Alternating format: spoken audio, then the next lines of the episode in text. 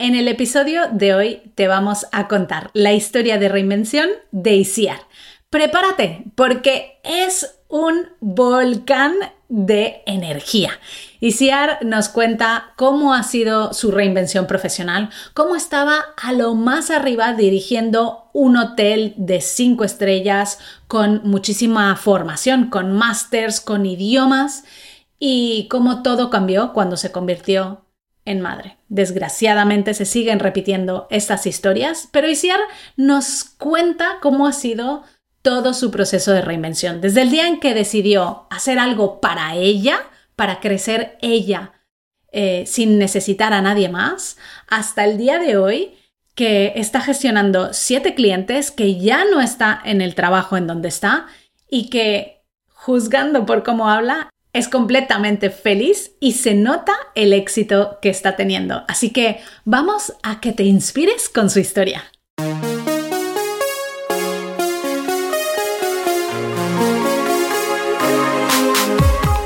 Bienvenida a Madres Reinventadas, presentado por Billy Sastre, un podcast para madres que están redefiniendo el concepto de trabajar sin renunciar a su vida familiar.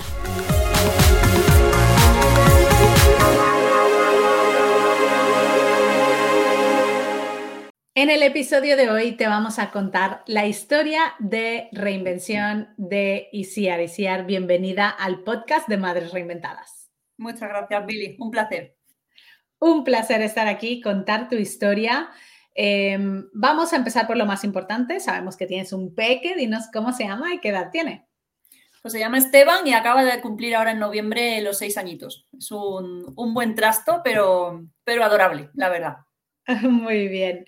Bueno, pues vamos a comenzar por tu historia de reinvención. Eh, cuéntanos qué hacías antes de convertirte en madre. ¿A qué te dedicabas profesionalmente?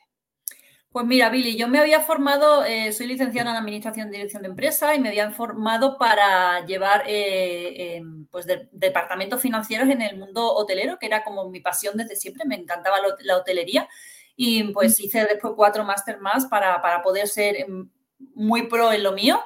Y, cuando nació mi peque, yo era la directora financiera de un hotel de cuatro estrellas aquí en Madrid. Y todo iba súper bien, la verdad. Iba, estaba feliz, todo el mundo me valoraba. Eh, siempre era nuestro hotel como punto de referencia y de ejemplo. Así que muy bien, pero nació mi peque.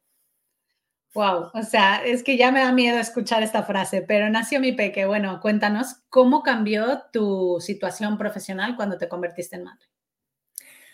Pues lo primero que fue, eh, que en verdad que yo cometí el error de no hacerlo de manera eh, documentada en papel, eh, pues le dije que cuando me quise incorporar de, la maternidad, que me estaba planteando reducirme la jornada una hora porque no podía compaginarlo con mi marido, la guardería, etcétera. Mi hijo entró en guardería con cinco meses, o sea que yo no me cogí excedencia ni nada. Enseguida me puse a trabajar cuando me tocó. Y la respuesta de mi jefa fue que, claro, que sin ningún problema, que me reduciría el salario proporcionalmente, pero que yo tenía un puesto de responsabilidad y que mis responsabilidades tenían que seguir saliendo. Es decir, que más o menos me negó la, reducción de jornada y prácticamente me dijo que tenía que hacer lo mismo por menos, en menos tiempo y por menos dinero. Así que tuve que hablar con mi marido, él sí que tuvo flexibilidad en ese sentido y pudimos cuadrarlo para que yo no tuviese que reducirme la jornada y por tanto el salario. Así que por ahí empezó todo. Bueno, o sea que al final eh, tuviste que tomar la decisión de que fuera tu marido y no tú quien hiciera esa reducción de, jornada, ¿no? Y, eh, después, ¿cómo, ¿cómo, empezaron? ¿Empezaste a ver diferencias? Eh, ¿Cambió la actitud? me has mencionado que tenías una jefa, mujer. Sí. ¿La madre? No, nunca fue madre. Vamos, que no lo va a ser. Por la edad que tiene ya, no lo va a ser. Nunca fue madre, no, y nunca entendió a las madres ni, ni a los padres, porque en un hotel había, había un gran equipo, ¿no? Nunca no, nos entendió. Era, era una persona que se daba por entendida de todo y sabía incluso más que tú como madre sobre la crianza, pero, pero no comprendía las necesidades que tenemos las madres. Y yo empecé a notar diferencias, pues lo noté muy claro cuando hubo un puesto libre de igual que el mío, pero en un hotel de Madrid de mayor categoría y me presenté. Dije, pues yo estoy capacitada, creo que igual que llevo este hotel mediano, puedo llevar uno que ya era mm, el mejor hotel de Madrid de, esa cadena, ¿no? Y, pues no me cogieron, no me hicieron ni entrevista y lo que cogieron, eh, o sea, yo era, yo tenía ya por aquel entonces unos 10 años de experiencia en un puesto similar, tenía eh, la, la, licenciatura, tenía cuatro máster, tenía idiomas, tenía un montón de cursos, o sea, yo siempre me he estado formando constantemente, pues pusieron en mi lugar o en lugar de, ese, de ese puesto un chico joven que llevaba dos meses de prácticas en la central y un año como jefe de administración de otro hotel, pero de, menor categoría que la mía. Pero claro, era chico y era joven. Entonces ahí lo vi clarísimo, Billy. Lo vi clarísimo. O sea, yo ya tenía la cruz en la frente clarísima. Así que a partir de ahora, pues ya me dediqué a intentar disfrutar de mi trabajo lo más posible, sabiendo que eh, mi tope había llegado ahí. Que ya por mucha capacidad que yo tuviese, ya no podía subir más. Wow, y entonces a partir de ahí tú eh, empezaste a tener un sentimiento de o una necesidad de querer reinventarte o cómo, cómo fue ese proceso hasta llegar a tu reinvención? Pues mira, eh, en principio antes de la pandemia, porque hay post pandemia, pre pandemia, antes de la pandemia yo estaba, sí, bueno, quemada, no, ya no era el trabajo de mi vida, era simplemente un trabajo que me permitía compaginarlo con mi hijo y bueno, pues vale. Pero después vino la pandemia y claro, el hotel cerró, a mí me echó a la calle eh, con ERTE. Eh, me recuperaron en noviembre porque nadie había hecho la contabilidad y había que cerrar el año. Y justo en enero íbamos a abrir y fue, es que fue justo. Filomena, esa semana no pudimos ir a trabajar. La siguiente semana dupliqué eh, mi horario. Yo estaba en ERTE al 50%, hice el 100% de mi horario para compensar. Nunca te perdonaban nada. Y, y a la siguiente semana se supone que íbamos a abrir. Pues yo ese fin de semana empiezo a sentirme un fatal, fatal, fatal, con un dolor de cabeza fortísimo. El lunes llamo a la doctora y me dice, tómate esto, esto y esto y vente que te voy a hacer una prueba de COVID. Teníamos COVID todos en casa, confinamiento, y a mí se me juntó, por un lado, que venía de toda la parte de la pandemia inerte, dedicándome a 100% a, mi hijo, encerrados en casa, con un marido que trabajaba en, la investigación, con lo cual eh, no salía del despacho porque tenía muchísimo curro con todo el tema de COVID con el, eh, hecho del, del, COVID. Y entonces había llegado un momento en el que yo había tomado una decisión de yo tengo que hacer algo por mí, porque llevo un año dedicándome a la familia, dedicándome a otros y estaba casi en una depresión. O sea, de, hecho estuve con, una psicóloga que me estuvo ayudando porque estaba casi en una depresión. Y en ese momento dije, no sé qué, pero voy a hacer algo que solo sea por mí, en plan, en, en plan egoísta, o sea, algo que sea para mí. Y en ese momento yo ya conocía pero se cruzó por, por Instagram una publicación vuestra, una publicidad, y dije, eh, pues esto es una señal. Y además me acuerdo que hablé con mi amiga, que yo sé mucho de señales, de, notar esas cosas que tú sabes muy bien de que hablamos. Y, Y, se lo dijo a mi amiga, en plan, yo, o sea, yo fui en plan, eh, ¿qué hago? ¿Me apunto o no me apunto? He hablado con Alicia, la de la que nos hizo un poco la entrevista y le conté toda mi historia y dice, tía, si es que tú lo tienes claro. Hablo con mi amiga y me dice, tía, y esta señal y esta otra, y dice, me mira y dice, pero si lo de los ya lo tienes claro, y digo, pues es verdad, toma por saco, yo me apunto y que sea lo que Dios quiera. Y cuando se lo comenté a mi marido, me ha apuntado un curso de mamis digital, ¿y eso qué es? Eh, mira, yo soy buena en redes sociales porque llevo mucho tiempo, llevaba mucho tiempo colaborando con marcas, tenía mi perfil de cosmética natural y me habían pedido que llevasen sus redes sociales. Y pero claro, yo no tenía ni idea de cómo llevar las redes sociales de una empresa. yo llevo las mías y, no sé más. O sea, yo, no soy profesional de esto. Entonces vi la oportunidad y dije, mira, yo me voy a formar y que sea lo que Dios quiera. A lo mejor es un sobresueldo. Yo le decía a mi marido, un sobresueldo, pues mira qué bien. Pero en ningún momento me había planteado empezar esto en plan y dejo mi trabajo. Pero claro, la cosa fue que cuando me incorporé por COVID, yo tuve un COVID muy complejo, que compaginé la formación de mamis digitales con la recuperación por COVID, porque eh, no me recuperaba porque tuve dolores de cabeza, de hecho sigo teniendo dolores de cabeza muy fuertes, como secuelas, eh, eran muy incapacitantes. Entonces había unas horas del día que estaba bloqueada totalmente, con un dolor fortísimo, encerrada en el cuarto, pero había otras horas que estaban perfectamente. Entonces hacía mi formación de mamis digitales y como soy muy inquieta, siempre seguía avanzando, investigando, me metía en todas las cuentas, aprendía todo lo que pude aprender, o sea, esos cuatro meses o esos tres meses de, la formación, saqué súper provecho a todo. Y nada, pues ya me incorporé, me, me, dieron, bueno, me di de alta, mejor dicho, presionada por mi jefa, me incorporé al, al 50% y yo ya, yo ya había, yo antes de terminar la metodología con Mami Digitales ya tenía tres clientes. Mi cliente en práctica se convirtió en cliente y conseguí dos más. Así que me incorporé al ERTE en el hotel con mis tres clientes primeros, que eran muy pequeñitos, muy, pero mm, mis primeros tres clientes. Así que súper bien. Wow, o sea, lo has, lo has dicho súper rápido, pero esto es, es De hecho, no nos pasa mucho, os ponemos como ejemplo a las que os pasa. Primero, muy bien que tu cliente en práctica se haya convertido en un cliente. Tú lo negociaste con él desde el principio, le dijiste, mira, estos van a ser tres meses en donde yo te voy a ayudar a conseguir ciertas cosas, pero si después quieres, esto te va a costar un dinero. ¿Cómo fue esa negociación con, tu cliente en prácticas? Pues mira, como yo ya tenía muchos contactos con el mundo de, productos naturales, sobre todo cosmética natural, por mi perfil de, mis mimitos en su momento, pues este fue un. Yo moví mis contactos y, esta chica estaba interesada. Ella tenía una tienda de cosmética natural infantil. Entonces le pareció bien, yo le dije, mira, eh, yo sé mucho por lo que me conoces, por mis mimitos, lo que ves que estoy haciendo, pero ahora voy a formarme como profesional para poder ofrecer ese servicio, gracias a Mamis Digitales, a otras marcas, a otras empresas como tú. Entonces son tres meses eh, a mí me gustaría que me dieses libertad para hacer de todo y efectivamente tuve muchísima suerte porque toqué todas las redes sociales y me dejó hacer de todo. O sea, experimenté todo lo que me decía eh, la, clase de hoy. Yo, venga, pues vamos a ver cómo lo hacemos, no sé qué. O sea, súper bien.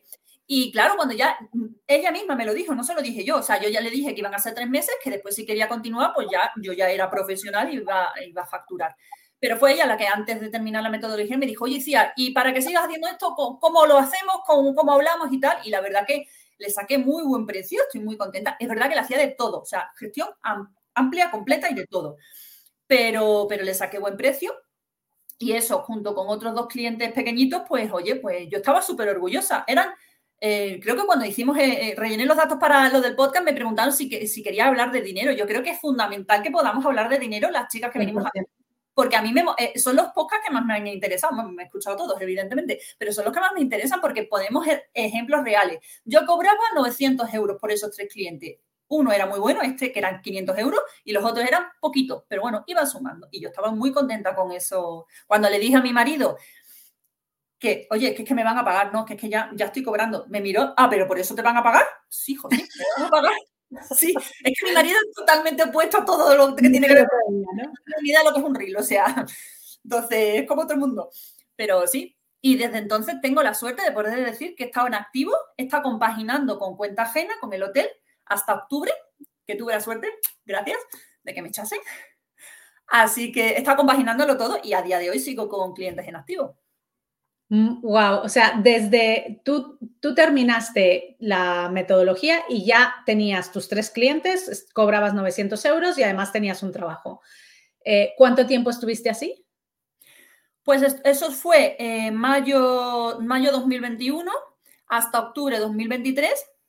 Estuve compaginando ambas cosas. Y en, septiembre de 2021, o sea, tres meses después de incorporarme al hotel, me hicieron ya a ocho horas. Ya la cosa empezó a mejorar. Entonces, he, he estado compaginando mucho tiempo un trabajo de ocho horas con mi emprendimiento. Wow, o sea que, y entonces, ¿y tú esperaste a que al momento en donde, en el trabajo, cómo era el ambiente? ¿Tú eh, ibas ahí, estabas sufriendo?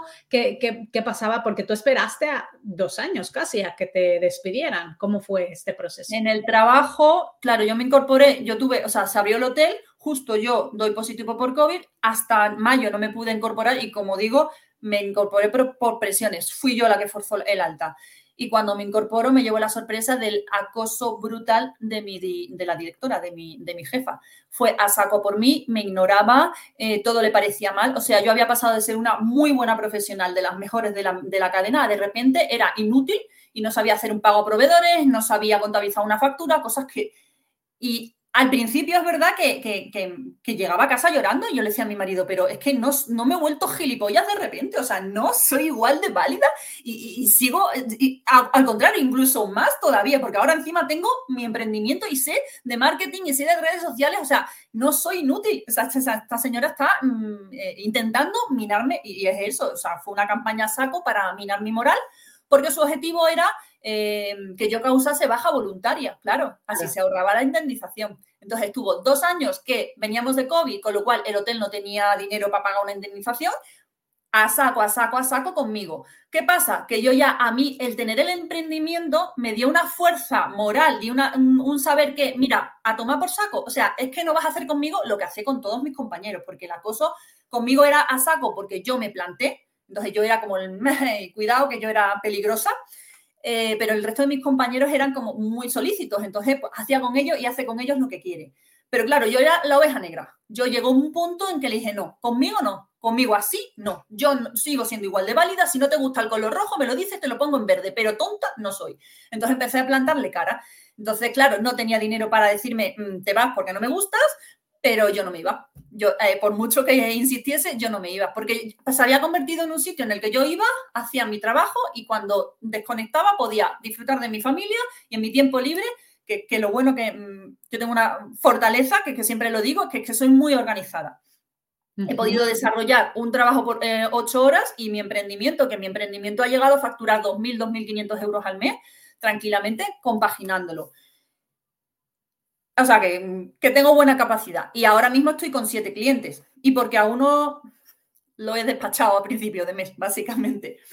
Así wow. O sea, ahora mismo estás con siete clientes, claro, tú ya estás al 100% por tu emprendimiento, puedes gestionar, eres una persona, hay que decirlo, muy organizada, ya se ve, puedes gestionar siete clientes y cuánto es tu media de facturación en, un mes. Mi media, ahora mismo estoy en unos 3.000 euros, aunque mi objetivo es subir, evidentemente. Me encanta, me encanta. Isiar, muchas gracias por compartir, porque de verdad es lo que tú dices, ¿no? Tenemos que hablar de esto, tenemos que decir, oye, mira, cómo ha ido nuestra evolución, cómo hemos estado, fíjate, empezaste cobrando 900. Una pregunta que tengo para ti interesante, porque esta siempre nos lo hacen en los webinars y siempre digo, no sé, tú habla con tu gestor. El hecho de tener un trabajo por cuenta ajena y tener al mismo tiempo tu emprendimiento, ¿no te penalizó mucho a nivel de impuestos? Eh, a nivel de IRPF no te sabría decir, porque es verdad que yo tengo otras inversiones por otro lado, entonces eh, la verdad que mi IRPF es bastante complejo. Pero penalizarme así como no, no, no hay una penalización por tal. Tú eres libre de llevar, mm, de tener los ingresos que tengas y en función de todos tus ingresos tributas un porcentaje u otro. Pero los dos primeros años, este, tercer, este siguiente ya 2023 ya pierdo ciertas eh, bonificaciones. Los dos primeros años tenemos ciertas ayudas a nivel IRPF Así que, no, es un problema. Yo si acaso veo más problema eh, el tema de la cuota de autónomos. Eso duele mucho a un autónomo. Duele mucho. Yo ahora mismo estaré, bueno, es que justo me echaron el día 5 de octubre, justo el día 5 de octubre perdía la, la, tarifa plana. O sea que ya en octubre pagué, pagué, pagué lo que se supone que te, hace un cálculo. Según mi, mi, asesor, en enero ya sí que sí tengo que empezar a facturar según ingresos reales. Así que veremos cuánto está, pero debe estar por unos 350, 400. Un cliente se te va en, en cuota de autónomos. Pero bueno, hay que tenerlo en cuenta y, el objetivo es siempre ir buscando mejores clientes que te valoren más y que te paguen más. Claro, Claro, y así poco a poco, bueno, tú ya dices, bueno, pues yo tengo estos siete clientes y es verdad que hay cosas que las destinas para pagar impuestos o para pagar la cuota de autónomos, pero luego también hay cosas que te puedes deducir, sea, mm, claro, sí, sí. no está mal tampoco. Muy bien. Y sí, a ver, ¿cómo te organizas? Cuéntanos un poquito cómo es tu, día a día para gestionar siete clientes. Me intrigas. Pues, pues mira, yo empecé primero eh, el tema de, anicharse, como, como, dicen algunos, o sea, buscar tu nicho.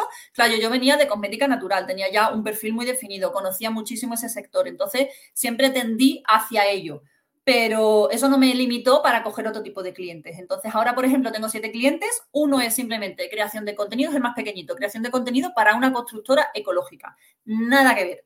Pero es simplemente la creación de contenidos, me lleva poco tiempo, eh, me sale, me sale, saco un poco del tema cosmética y, cositas naturales.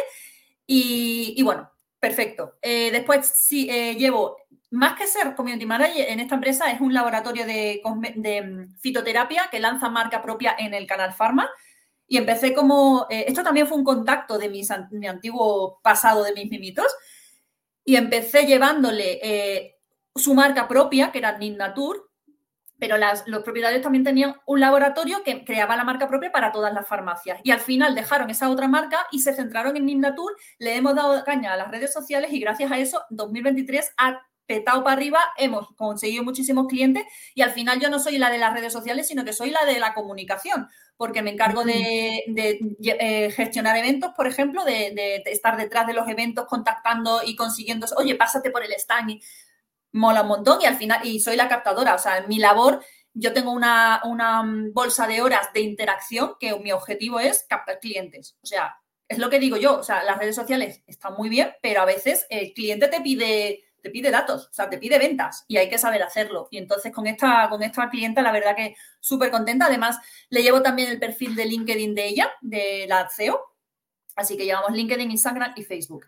Y el resto, a lo largo de este tiempo, he llevado peluquerías, he llevado eh, a una micropigmentadora que a nivel internacional da ponencias a todo el mundo, o sea, súper potente.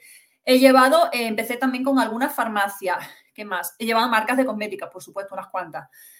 Pero al final, a través de este laboratorio, que, es el cliente con el que más tiempo llevo trabajando, me fui posicionando en el mundo farmacéutico y al final em, tengo, eh, tengo eso, cinco farmacias activas, he dicho que no a otra a principio de mes y estoy gestionando cinco farmacias. Entonces, una de las claves que tengo yo para poder gestionar tantos clientes es que todas son farmacias y que aunque todas tienen su estrategia, todas tienen el lunes, todas publicación en el feed. El martes, todas historias, está muy estandarizado. Todas tienen su, diferenciación, evidentemente, y su estrategia, pero la forma de trabajar es muy estándar, con lo cual ahorro tiempo y productividad. Es que ese es uno de mis fuertes, la organización y la productividad. Así que. Me encanta, me encanta. O sea, me encanta cómo lo explicas. Y me gustaría cerrar eh, la entrevista con un tema que también hemos comentado antes de empezar, y esto es, tú has gestionado un montón de clientes, algunos siguen contigo, otros se han ido, ¿no? Probablemente has tenido que tener alguna vez con algún cliente una conversación de decir, oye, tengo que dejar de trabajar contigo porque identificas, ¿no? Que se está convirtiendo o que es, puede llegar a ser o que es un cliente tóxico. Entonces, ¿cómo identificas un cliente tóxico? Y cuéntanos si nos puedes contar alguna conversación que hayas tenido planificado de decir, ostras, ¿cómo hago para despedir este cliente, ¿no? ¿Cómo, cómo es ese proceso? Mira, yo creo que cuando, o sea, ha sido como un, un, un aprendizaje en todo mi, mi, emprendimiento. Yo me acuerdo, uno de esos tres primeros clientes que tuvo se, acabó convirtiendo en tóxico y me acuerdo que ese verano del 2021 yo le decía a mi marido, es que me está tocando las narices, pero mucho, porque era la típica perfeccionista, no, la flor dos centímetros más para arriba. Dios mío de mi vida, pero es que me va a volver loca. Digo, vale, que yo entiendo todo lo que nos habéis enseñado en la metodología, que si nos corrigen algo no nos están eh, criticando a nosotros, sino eh, quieren un cambio de diseño, perfecto. Si eso yo lo llevo, lo entiendo perfecto, pero es que ya era, venga, va, es que estoy contigo y me pagaba poquito porque estaba empezando, estoy contigo, no sé cuántas horas, esto me deja de ser rentable. Pero era verano, digo, mira, va, nos vamos a la playa, ya ver en septiembre, y en septiembre fue ella la que me dejó. Entonces, esa fue como mi primera experiencia. Después tuve una, ah, una tienda de ropa que no me duró ni un mes, porque eh, empezamos súper bien, el primer mes súper bien, se lo organicé todo, se lo configuré todo, optimizamos perfiles, todo, pero no me, no me llegaba el material, era una tienda de ropa, si tú no me mandas la foto de la ropa, yo no puedo crear los diseños. Y no, y no, y no, y no, y, me, y, trabajaba fatal, no te daba los contenidos, todo eran problemas, tío, yo ya más no puedo hacer. Y me dijo, mira, decía que lo vamos a dejar, y de un día para otro lo vamos a dejar según ella, eh, que ya si acaso te hay contacto en enero. Y claro, le dije, mira, tenemos un contrato. Claro, yo, eh, eso es otra cosa que he ido aprendiendo a lo largo de, mis experiencias.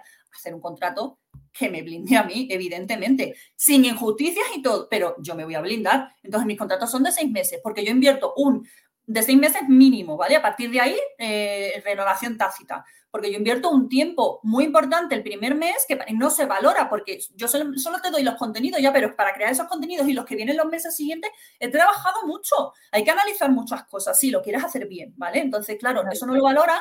Entonces, hay una cláusula de, son seis meses. Y me quería dejar de la noche a la mañana. Digo, no, ahora que he hecho todo ese trabajo, entonces tuve que negociar con ella y al final llegamos a un acuerdo. No me pagó seis meses, me pagó la mitad, creo recordar. Pero bueno, fue ahí un, aprendizaje, como siempre digo yo. O sea, esto es o éxito o aprendizaje. Pues esto fue aprendizaje. Y ya no he tenido más clientes tóxicos hasta el mes pasado, que me duele porque encima era una farmacia de mi tierra, de Sevilla. Pero, o sea, mm, inútil. O sea, mm, Dios, es que no hay por dónde cogerlo. Me manda su informe de identidad visual porque lo tiene súper claro, ya se lo ha hecho una empresa eh, especialista en eso, tiene sus colores, tiene sus tipografías, tiene su logo, todo. Venga, me a creer. Le paso eh, la propuesta de calendario, un borrador de calendario, ¿te parecen bien estas ideas? Ni me contesta. Ah, otra cosa que tengo yo en los contratos es, los clientes tienen cuatro días laborales para decirme si les gusta el, el calendario y los diseños y los textos. Si no me contestas, tu silencio es positivo, porque si no, no yo no puedo frenar mi trabajo por ti. Entonces, este no contestaba, es que ni veía los mails, me echó la bronca de que había firmado un contrato sin leerlo, eh, porque él era muy buena persona y no leía las cosas. Digo, pues ese, es tu problema. Y entonces, pues me hizo lo mismo. Me, me, llegó a decir que no le gustaban los colorinchis que había utilizado en los diseños. Digo, pero esos colorinchis son los de tu identidad visual, no me los he inventado yo. ¿Sabes? No, pero es que o sea, son clientes en general, los clientes tóxicos que no saben transmitirte lo que quieren, ya sea en estrategia, ya sea en diseño, no saben transmitirlo. No es que yo te he dicho que el logo lo quiero rojo. Mm, bueno, creo que no me lo has dicho hasta el momento. Tú me has pasado cuatro logos y yo entiendo que puedo utilizarlo, el que yo considero mejor en función de los colores del diseño. No, no, lo quiero solo rojo. Pues gracias por decirme tres meses después, ¿no? Y cosas así. Entonces ya ves tú que ya con la experiencia que tengo veo el cliente tóxico venir de, desde muy lejos.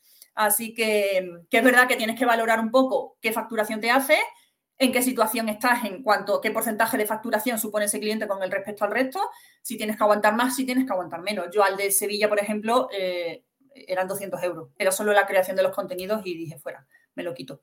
Em, si es que hay clientes maravillosos. Yo tengo ahora una clienta, una farmacia de Bilbao, que es un amor. Me, le, he pasado los contenidos ayer, me los ha me, le he dicho, me parece todo maravilloso, qué bien trabajas, esto es un gustazo. Digo, un gustazo es el mío, que, es así da gusto. Digo, pero si es que hay gente que, sabe trabajar bien, me ha transmitido todo, le he pedido información de los contenidos, le he pedido alguna foto, algún vídeo, intento siempre pedir lo mínimo posible, pero mm, que la estrategia que quiero desarrollar, que sé que es la mejor para esa farmacia, funcione. Eh, y me lo ha contestado todo en su tiempo, yo he podido hacer todo del tirón, o sea, mm, súper bien, o sea, hay, clientes buenos, eh, simplemente que hay que ir a buscarlos.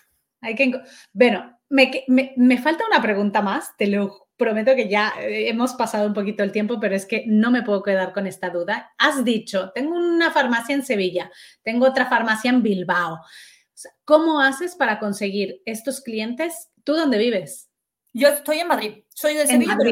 fíjate, entonces, ¿cómo haces para conseguir estos clientes? vives en Madrid, trabajas con una farmacia en Sevilla, otra en Bilbao. ¿Cómo haces para encontrar estas oportunidades? Pues a ver, como community manager, evidentemente tengo perfiles en todas las redes sociales, pero me he centrado en dos, Instagram y LinkedIn. Por LinkedIn siempre me suele llegar mucho el cliente de gestión y por, eh, y por, y por Instagram me llega más el tema de formación. Yo tengo formaciones que es, eh, mis formaciones Impulsa tus redes sociales, con las que ayudo a farmacéuticos o titulares de negocios que están hasta arriba y quieren llevar las redes sociales, no tienen presupuesto para un community manager, pero quieren saber ellos hacerlo, pues tengo esas formaciones Impulsa tus redes sociales. Y por ahí me llegan, o sea, clientes, alumnos me vienen por Instagram, pero gestión, LinkedIn, a tope LinkedIn. O sea, si hay mamás aquí que se lo están pensando, LinkedIn Seas asistente virtual, e-commerce manager, lo que sea, trabaja tu LinkedIn, porque ahí están los clientes. Wow, pues me encanta. Cerramos esta entrevista para que nos digas cuáles son tus perfiles, ¿no? Dinos en dónde te podemos encontrar, si tienes web, redes sociales, eh, cuéntanos un poquito cómo contactamos contigo y sabemos más de ti. Pues todas mis redes sociales son Triunfa en redes sociales, menos LinkedIn, que soy Iciar Ruz, Community Manager, y mi web es triunfaenredesociales.com. Muy facilito. Me encanta, me encanta hasta el nombre, ¿eh? Triunfa en redes sociales, es que es perfecto. Así que pondremos todos los enlaces eh, para que podáis contactar con Isiar en los apuntes del episodio de hoy. Isiar, terminamos nuestra entrevista em, dejándote que nos cuentes cuáles son esas principales lecciones que te ha enseñado tu hijo Esteban a lo largo de estos seis años.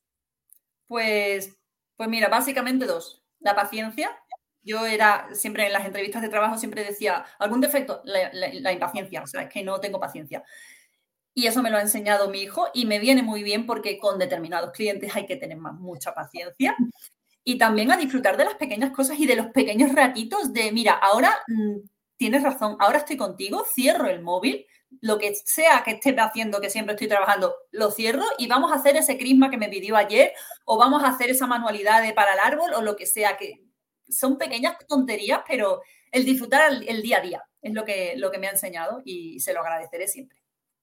Qué bonito. Pues muchísimas gracias, Isiar, por haber estado aquí, por haber compartido tanto y por inspirarnos con tu historia, que estoy segura que muchas madres van a decir, oye, si ella puede, yo también puedo conseguirlo. Por supuesto que sí, todas podemos conseguirlo. Si hemos sido madres, ¿qué no, qué no podemos conseguir?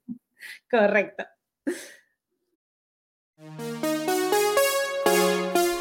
Muchas gracias por escuchar Madres Reinventadas. Si has disfrutado del episodio de hoy y no quieres perderte los siguientes, no olvides suscribirte a nuestro podcast en la web madresreinventadas.com o la aplicación gratuita de iVoox. Te esperamos la semana que viene.